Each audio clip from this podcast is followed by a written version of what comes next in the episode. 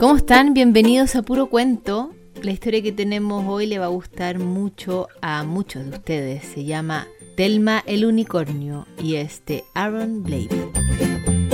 Telma se sentía un poco triste. No dormía. Tenía insomnio. Lo que más deseaba en el mundo era convertirse en unicornio. Su mejor amigo se llamaba Otis. Otis la quería un montón Eres perfecta tal y como eres, le dijo, pero Telma contestó, no, no lo soy. Y fue entonces cuando la vio. Había una zanahoria en el suelo. Aquello le dio una gran idea.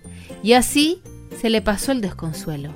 Recogió la humilde zanahoria y se la anudó al hocico. Diré que soy un unicornio. Podría funcionar, mi amigo borrico.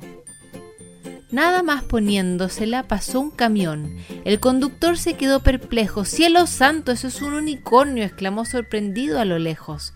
Telma observó el camión desbocado, que estuvo a punto de atropellarla, y pueden creer que, entre otras cosas, iba cargado de purpurina y pintura rosa.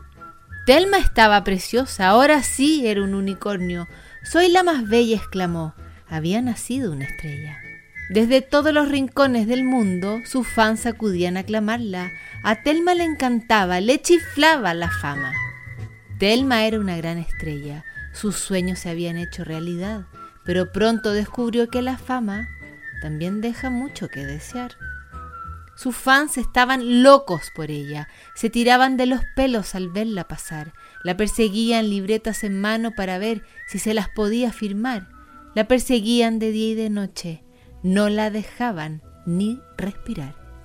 La perseguían mientras hacía ejercicio, la perseguían cuando salía a comprar. Por favor, dejen de seguirme, le dijo a la multitud que estaba al acecho.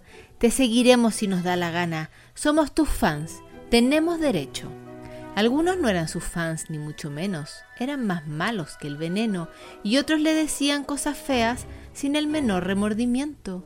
Así que una noche oscura, Telma se puso triste y a pesar de que era famosa, pensé que me sentiría genial.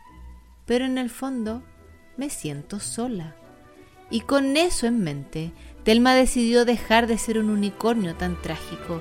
Se bañó para quitarse la purpurina y se deshizo del cuerno mágico. Después se mezcló con la multitud. Nadie se dio cuenta. Telma pensó que sería estupendo volver junto a Odis corriendo.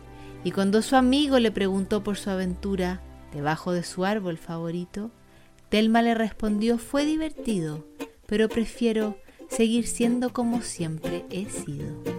Esta es la historia de Telma el Unicornio. Lo pueden encontrar este libro en Mil Aires. Nos vemos nosotros en otro capítulo de Puro Cuento.